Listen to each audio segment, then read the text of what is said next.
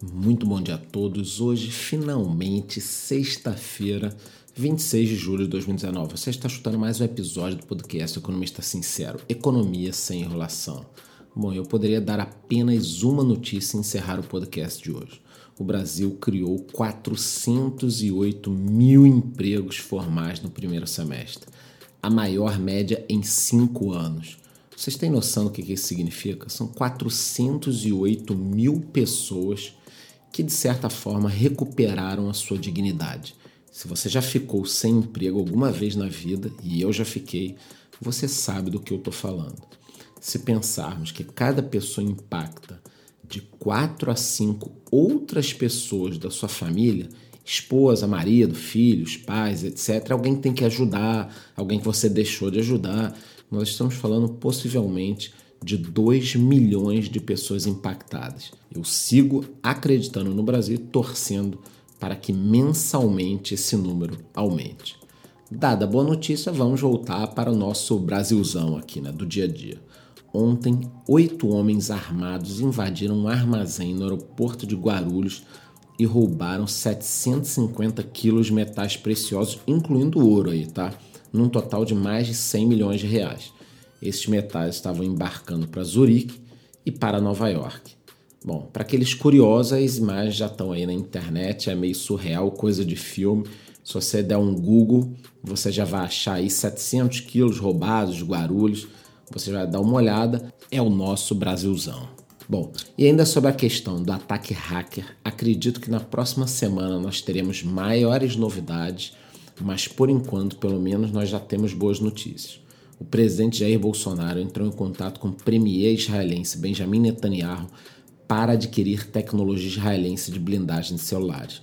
Olha, foi uma das primeiras coisas que eu disse aqui quando eu comecei a falar sobre esse assunto, quando vazaram as informações do Moro, do Dallagnol. Bom, o Brasil deveria procurar países como Estados Unidos, Israel. Agora, sinceramente, chega de ser o país das bananas. Se esses caras fizeram esses mil ataques mesmo, tem que mofar na cadeia, não sai nunca mais, entendeu? Pense bem, por exemplo, imagina se hackeassem o seu celular aí e espalhassem todas as suas mensagens que você vem trocando nos últimos anos. Bom, quer dizer, deixa pra lá, né? Melhor não pensar nisso aí, não, ainda mais numa sexta. Agora falando sobre mercados, Ibovespa teve a maior queda em um mês, perdendo aí os 103 mil pontos. Tá? Os destaques negativos foram para os bancos, Bradesco, por exemplo, teve queda nas ações de 5,83% e Itaú menos 3,08%. Mas nós tivemos alguns destaques positivos também. As ações da Ambev subiram 8,52%, Pão de Açúcar 5,35% e Azul, aliás, eu não gosto de segmento de aviação, mas a Azul teve uma alta aí de 2,91% nas suas ações. Agora, a Petrobras, estão sentados aí, né? Recebeu 424 milhões de reais da Lava Jato só ontem, tá? Só ontem. É isso aí, meus amigos. A força-tarefa da Lava Jato devolveu ontem 424 milhões. Esse valor é referente aos acordos de leniência realizados com empresas que participaram dos desvios, tá? Agora, no total, já foram devolvidos mais de 3 bilhões de reais. 3 bilhões de reais. Aí eu fico pensando, essas pessoas que reclamam da Lava Jato, ou tentam sempre ali argumentar alguma coisa, né? Não, eu sou a favor mais. Eu acredito na Lava Jato mais. O juiz Sérgio Moro mais, mais, mais. Aí eu fico pensando assim, essas pessoas quando vê, acabam vendo esses 3 bilhões devolvidos, o que elas pensam, né? Eles que ficam duvidando da Lava Jato, duvidando de tudo. A pergunta é: isso é ingenuidade ou é falta de caráter? Eu fico em dúvida mesmo quando eu converso com essas pessoas. Aliás, quem se interessar, pesquisem sobre a PDVSA, tá?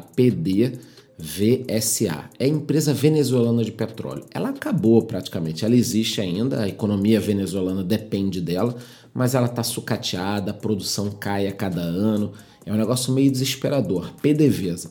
E era isso que estava praticamente, era para esse lado que se encaminhava a Petrobras, graças a Deus. Tá tudo se resolvendo aí, já foi vendida até parte da BR distribuidora. Chega dessas empresas serem um cabide de empregos. E lá nos Estados Unidos, o Google informou ontem que obteve no segundo trimestre um lucro líquido de 9,9 bilhões. Isso é quase 40 bilhões de reais, tá? É o triplo do que ela teve no mesmo período do ano passado. Essas empresas como Google e Facebook a cada ano vão crescendo num lucro absurdo, né? Já a Amazon teve um resultado abaixo do esperado, tá? Um lucro de 2,63 bilhões no trimestre. O problema aí que o, o lucro da Amazon caiu foi que os custos de envio pesaram, eles subiram 36% em comparação com o ano passado.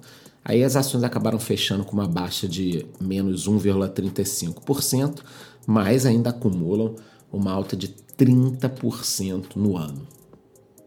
No mercado de criptomoedas, nós já estamos aí mais ou menos na segunda semana com o Bitcoin na faixa dos 10 mil dólares.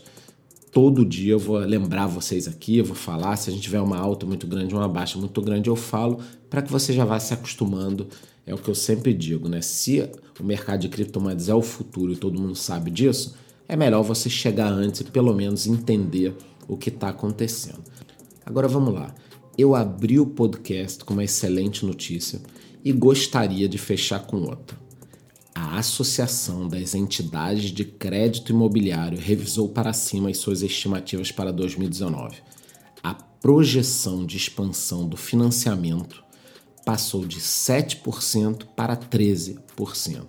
Então, o financiamento, a construção com recursos da poupança cresceu 62,3% no primeiro semestre desse ano, comparando com 2018, tá?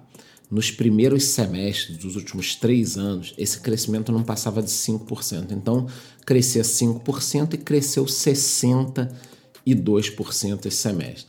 Mas ainda estamos quase na metade do valor em que ele crescia que nós tínhamos antes da crise, tá? Mas o que, que indica isso tudo? Bom, isso indica que as construtoras estão voltando a colocar suas empresas para rodar, antecipando o movimento de mercado. Então, o, a venda de imóveis está ruim, é, a venda de usados, mercado usado está ruim. Agora, as construtoras ligaram o turbo, estão comprando terreno, estão botando prédios para subir. Então, o que, que eu acredito, tá? Eu acredito que isso é um movimento em camadas. A economia é como se fosse um grande quebra-cabeça com milhares de peças. E o que, que eu faço no podcast aqui?